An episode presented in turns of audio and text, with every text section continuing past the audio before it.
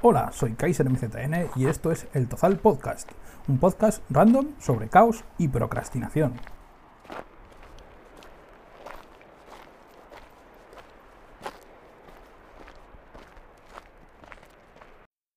Hoy, en la semana del aniversario de la muerte de Félix Romeo, a modo de pequeño y humilde homenaje desde este podcast, entrevistaremos a David Mercadal, creador de la ruta literaria Félix Romeo. ¿Qué tal, David? Hola, buenas tardes. Pues bien, aquí estamos. Vale, muchas gracias por venir a explicarnos un poco de qué va esto de la ruta literaria de Félix Romeo. Nada, gracias a vosotros. Eh, yo, me, antes de presentarte, me gustaría explicar un poco a los oyentes cómo, encontré, cómo te encontré, Bien. porque fue una casualidad súper súper rara.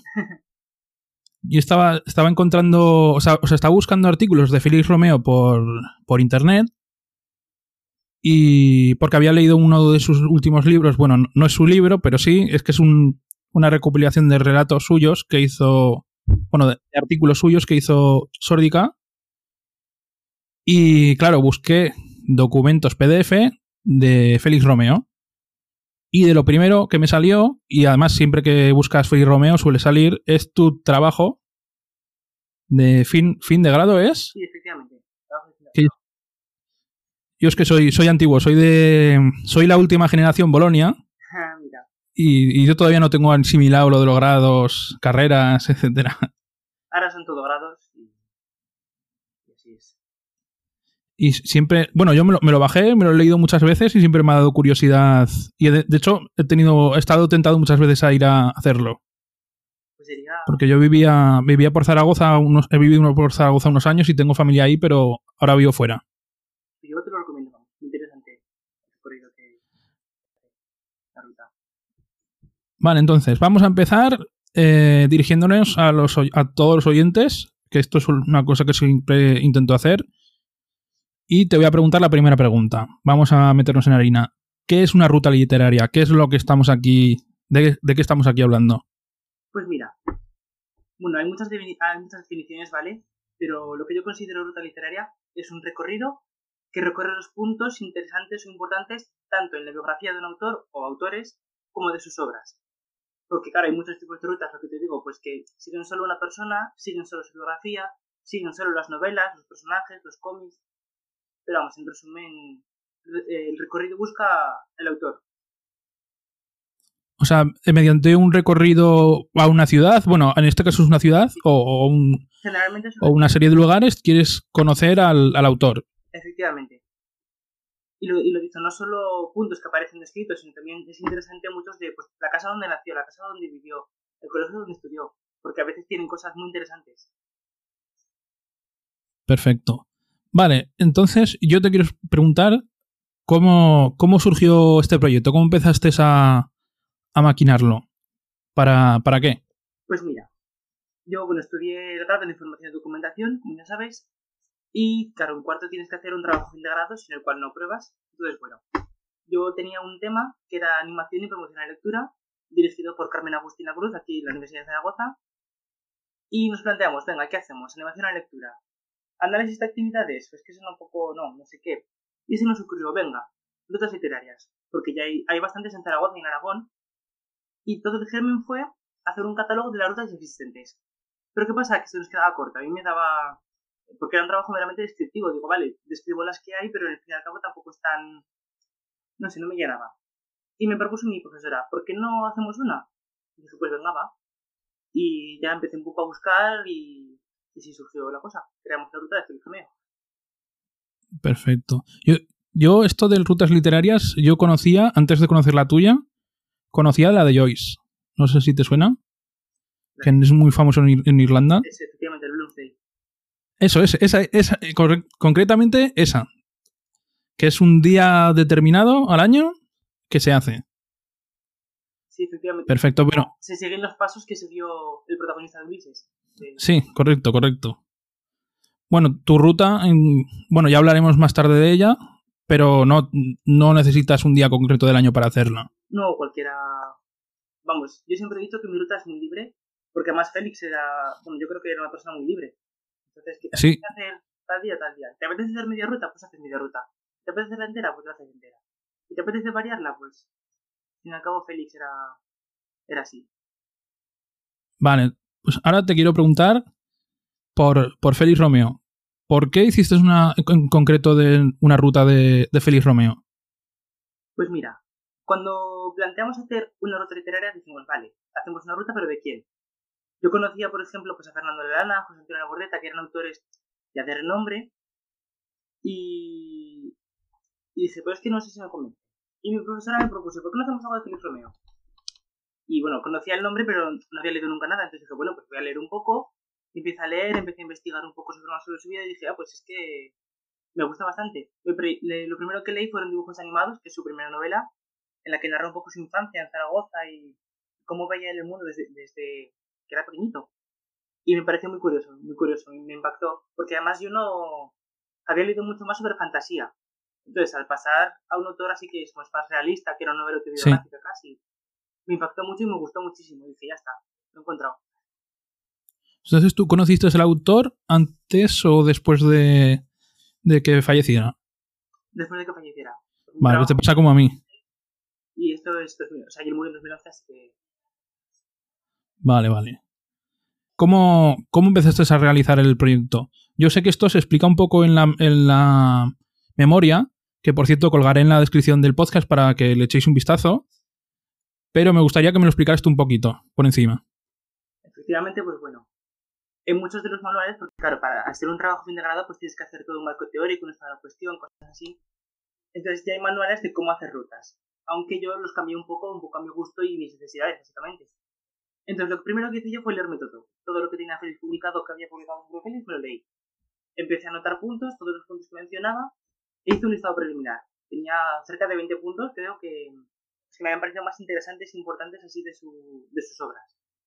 Entonces empezaron las entrevistas, ¿vale? Porque entrevisté a varios, a varios conocidos suyos, entre ellos, por ejemplo, Pepa Coscullera y Félix González, que son los dueños de la, bueno, que ya está cerrada, la librería Portadores de Sueños, que lo conocían personalmente y me, aconsejaron un poco de los puntos que podía poner, que no podía poner, y además me hablaron sobre él, que eso es lo que más me, me, gustó a mí. También entrevisté, por ejemplo, a Eva Puyó e Ismael Grasa, que ambos son editores y hicieron la recopilación de artículos de por qué escribo. Sí, es una obra, una Entonces, pues, me entrevisté con ellos, además muy, muy agradables, muy majos, todos me atendieron sin problemas. Entonces me aconsejaron un poco sobre qué puntos meter, qué puntos no meter. Hablamos, y hablamos mucho de él. O sea, había momentos que era casi... La ruta es lo de menos, hablarme de él, que era lo que me interesaba. Luego ya se seleccionaron los puntos definitivos, porque, me, claro, todo esto pues, sigo releyendo los pasajes, este punto me gusta, este pasaje me gusta mucho, vamos a meterlo, este no es tan importante, cosas de su biografía, porque claro, al contarme tantas cosas, dije, pues, pues este punto que no aparece escrito, pero sí que me han hablado mucho de él, pues lo vamos a meter. Y ya nada, pues finalmente seleccionas, haces el de cada punto un poquito de introducción, más el texto de Félix, y, y ya está, la ruta creada. Hay un mapa también disponible en, online, entonces a través del mapa puedes ir seleccionando los puntos y tal, y así en resumen, eso es todo. Vale. A través de sus textos estudiaste su biografía y sus preferencias. Y yo quería aclarar que el libro que tú has mencionado, que es Porque escribo, es uno de sus libros póstumos que está editado por, los, por las personas que tú has mencionado también, que es una recopilación de artículos de periodismo. Efectivamente. Y algún, creo que hay algún poema vanguardista, que me trabo. Que es el primer poema vanguardista y con el que sí. vamos a conocer así en, este mundillo. Esto está muy bien porque gracias a esos, a esos artículos conocemos mucho la biografía de, de, de, Félix Romeo, que le gustaba, qué libros leía, que es muy importante porque este hombre leía mucho. Sí, sí, sí, efectivamente. Mira, a mí, Eva Puyó, la, la editora de este libro, lo definió como un autor letrerido, que a mí es una palabra que me encanta. Sí, sí, sí, sí. Un autor enamorado de las letras, por, vive por y para las letras, leía mogollón, escribía mogollón, estaba todo el día, vamos, y por lo que me han dicho, sus casas siempre estaban de libros hasta, hasta el techo, vamos, no podías casi ni entrar. Sí, eso es una de, de las cosas que he leído mucho de Félix, Romeo, y, y, es que tenía, claro, todas las editoriales, como él era crítico literario, también era traductor, Era una persona que leía. Yo creo que no, no he encontrado nunca a ninguna persona que haya leído tanto como él. Y eso que ahora está dejando mucha ventaja a los demás. Pero este hombre leía muchísimo. Y dicen, bueno, él también lo escribía a él, que él, a él le llegaban los ejemplares de las editoriales para que hiciera sus análisis. Y claro, los tenía toda la casa llena de, libros por, las, por el suelo, pilas de libros, y, y él intentaba deshacerse de ellos, regalándolos y, y recomendándolos, pero aún así eh, había muchos libros. Eso sí que, que he oído. Entonces, eh, me gustaría preguntarte una cosa.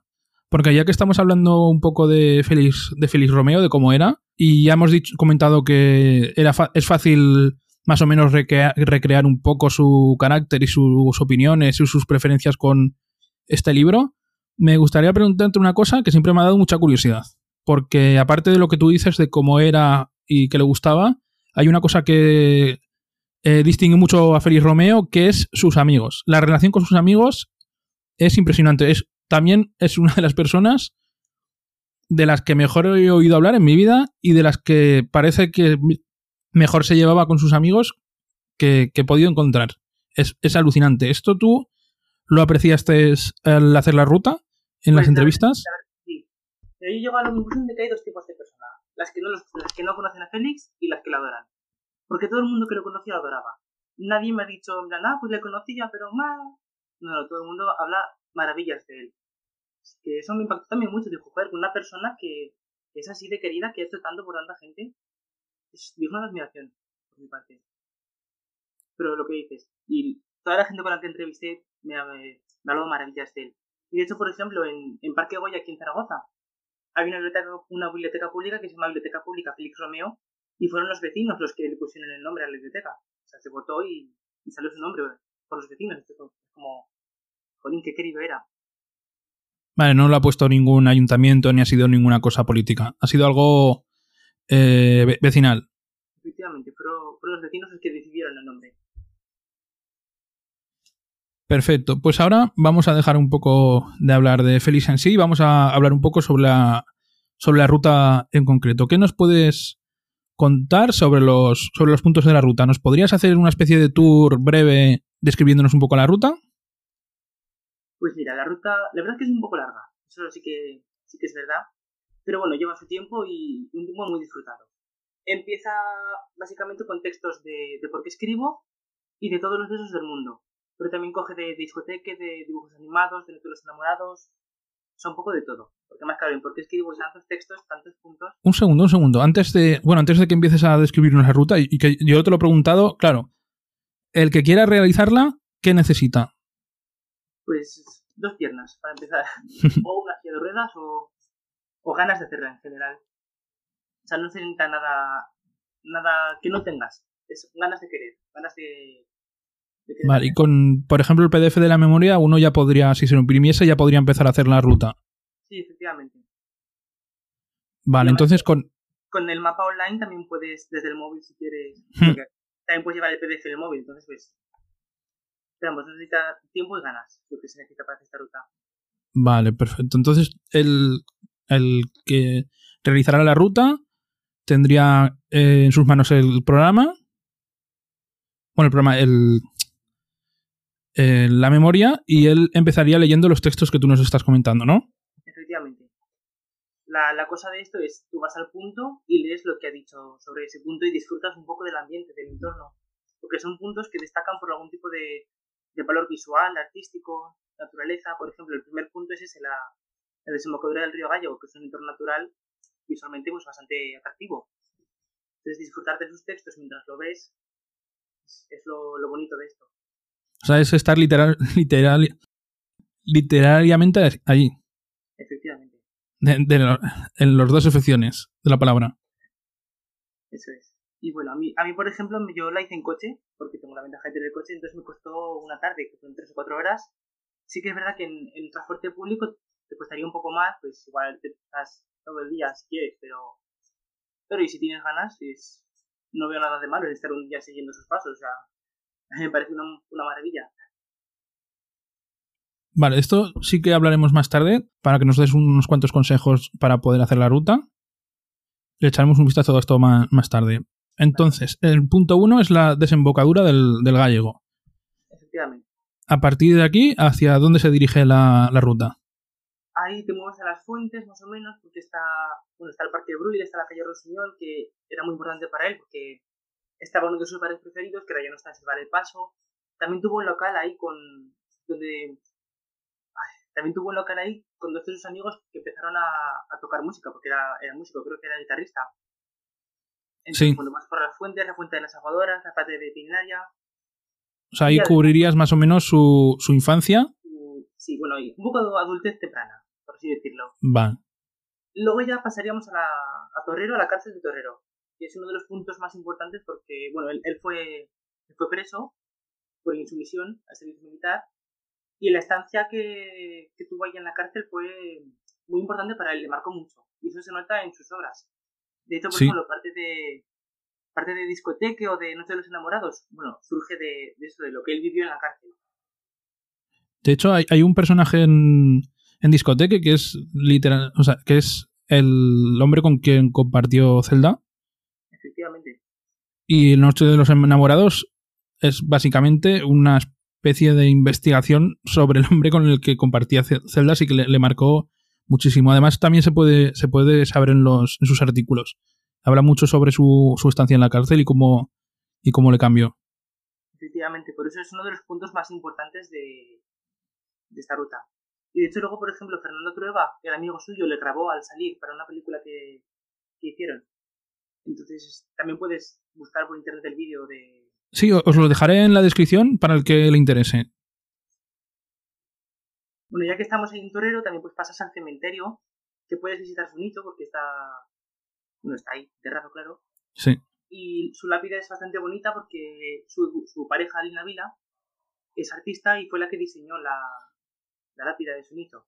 Entonces, a mí me parece un bonito homenaje ir a, a ver su tumba. También puedes, claro, porque no te los enamorados también, que habla de gente que está enterrada ahí, también puedes ir a, a visitar si quieres sus tumbas y, y pensar en ellos. Y, Vale, de hecho, es- esto es una pregunta que te quería hacer. ¿El nicho que aparece en el libro es el que se corresponde al personaje? sí, obviamente. Vale.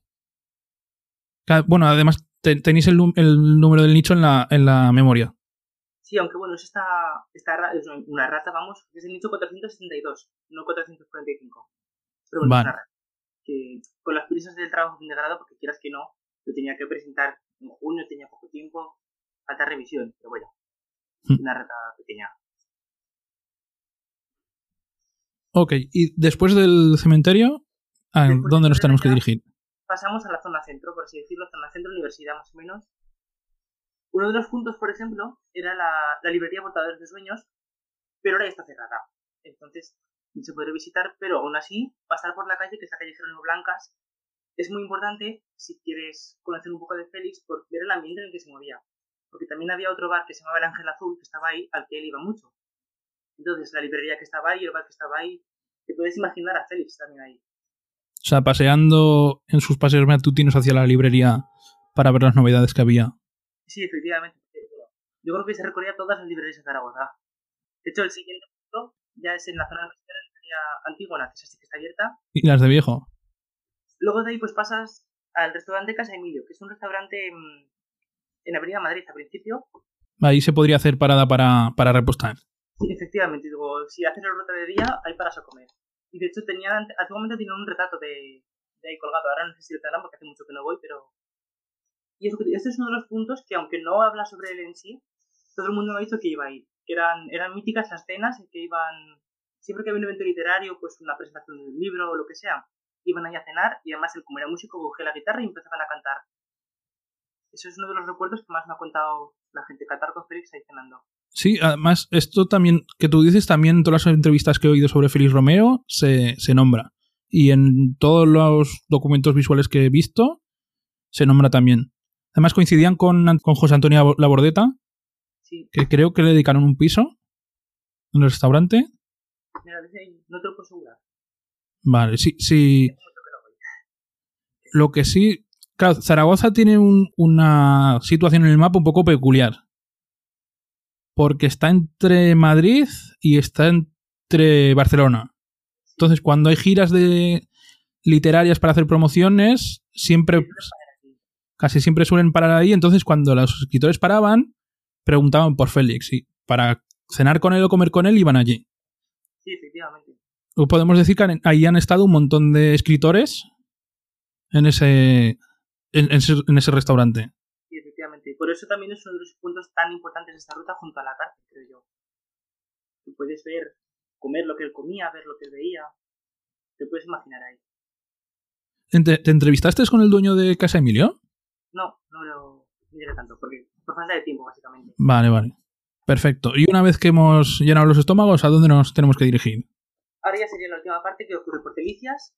Entonces tienes la Plaza Huesca, la calle Barcelona, que son calles que aparecen en, en Hotel de los Enamorados, porque toda la, toda la acción transcurre por ahí. Que es donde se movía la protagonista. Efectivamente, en la calle Barcelona es donde vivían los protagonistas. Entonces, pues puedes buscar, si quieres, el portal, que ahora mismo, ahora de memoria no me acuerdo cuál era, pero creo que estaba escrito.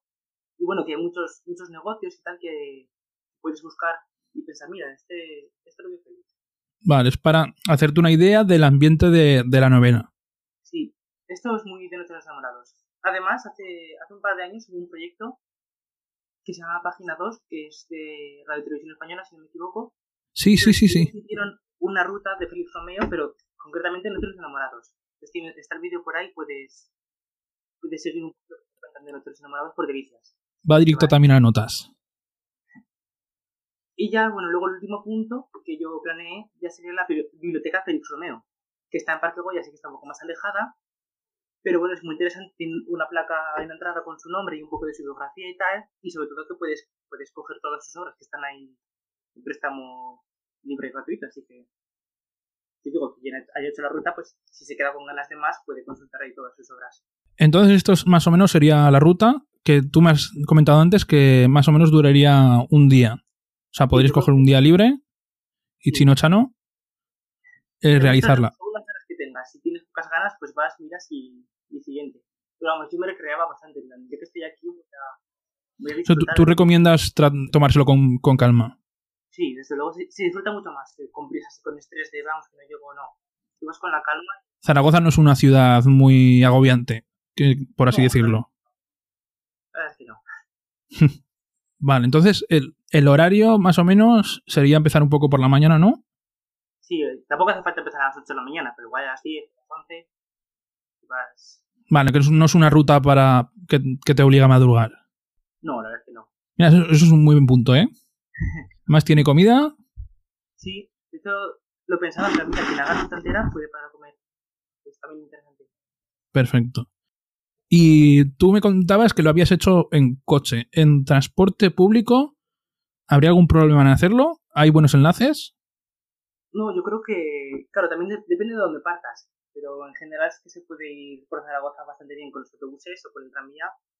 Así que no hay ningún problema en transporte público. En bicicleta también se puede hacer. Conozco gente que esta ruta no, pero rutas parecidas ha hecho en bicicleta. y andar, oye, si te gusta mucho andar, pues también la puedes hacer andando que no será tanto yo cuando voy a, de viaje a Madrid o para Londres, por ejemplo, pues estoy todo el día andando y si, estoy ocho horas andando, pues ocho horas que ando. Eh, yo, yo, no yo cuando vivía en Zaragoza no tenía carnet y si no iba con bus iba andando cuando los buses cierran a X hora y te tocaba ir andando y creo que en, mi vida he hablado, eh, o sea, he andado tanto como, como en Zaragoza. Efectivamente. Pues ir de la altura a la zona del rollo hmm. y a casa andando Uf, dos horas mínimo. Bueno, pero con gusto todo. Sí, sí, sí, sí. Pero además, eh, como he dicho, no, no, es, una, es una ciudad muy tranquila. A mí me encanta, me encanta Zaragoza, ¿eh? Es una ciudad tranquila. No, no, no, no es agobiante, no te vas a agobiar. A mí me gusta porque es tranquila, pero a la vez pasa de todo. Tienes de sí. todo, un montón de eventos, un montón de cosas interesantes para hacer, museos para ver, sitios a los que ver, conocer mucha gente. O sea, estaba, a mí me gusta mucho visitar. Ahora me gustaría que nos comentaras algún plan de futuro que tengas con la ruta literaria. Pues a ver, sí y no.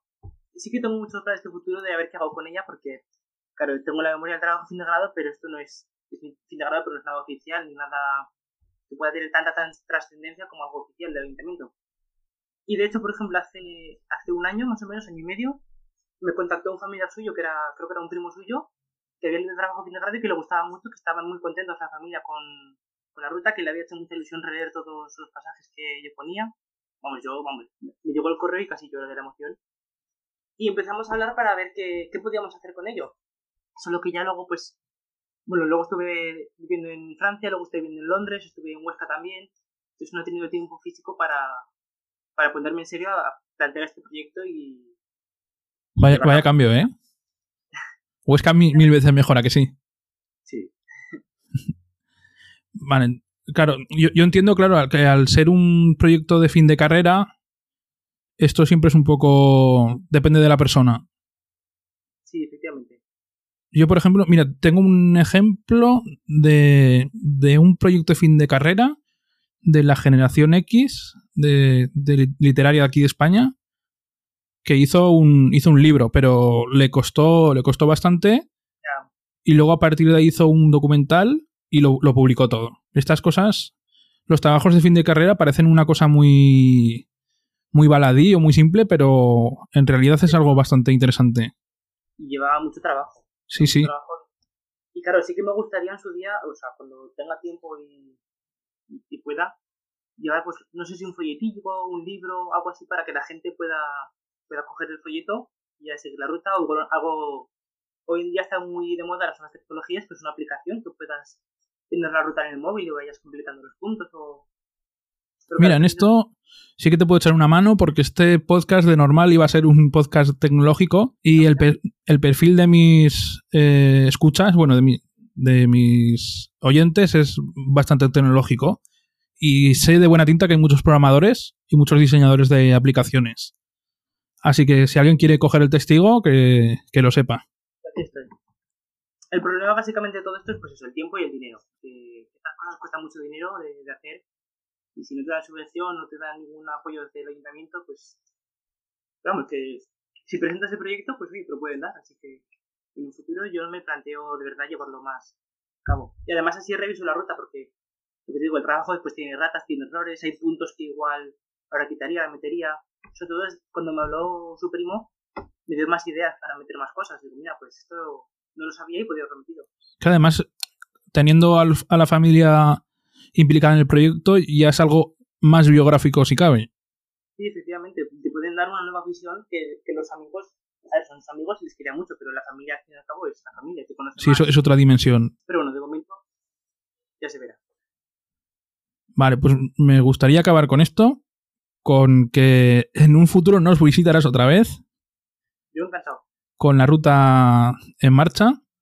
Lo dicho que si alguien quiere presentarse voluntario para, para ayudar al proyecto, la verdad que es algo bastante, bastante bueno. Y sobre todo que os animéis a, a conocer la figura de Félix Romeo, porque el que no sea de Aragón o el que no lo conozca va a flipar en colores, porque es una persona muy, muy, muy, muy interesante. Sí, desde luego. Además, te quiero, te quiero hacer prometer que me vas a volver al podcast para hablar de Félix Romero otra vez Prometido.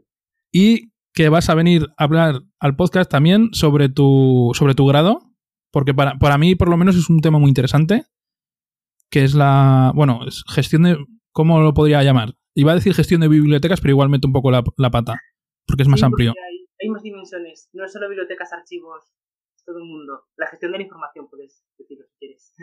Así que nada, me gustaría despedirme. No sé si quieres decir algo más para cerrarlo. No, no, nada, gracias por invitarme y cuando quieras. Para mí ha sido, ha sido un honor y eso, y te emplazo a que vengas más veces. Venga, pues. Así que vale, pues muchas gracias. Hasta luego.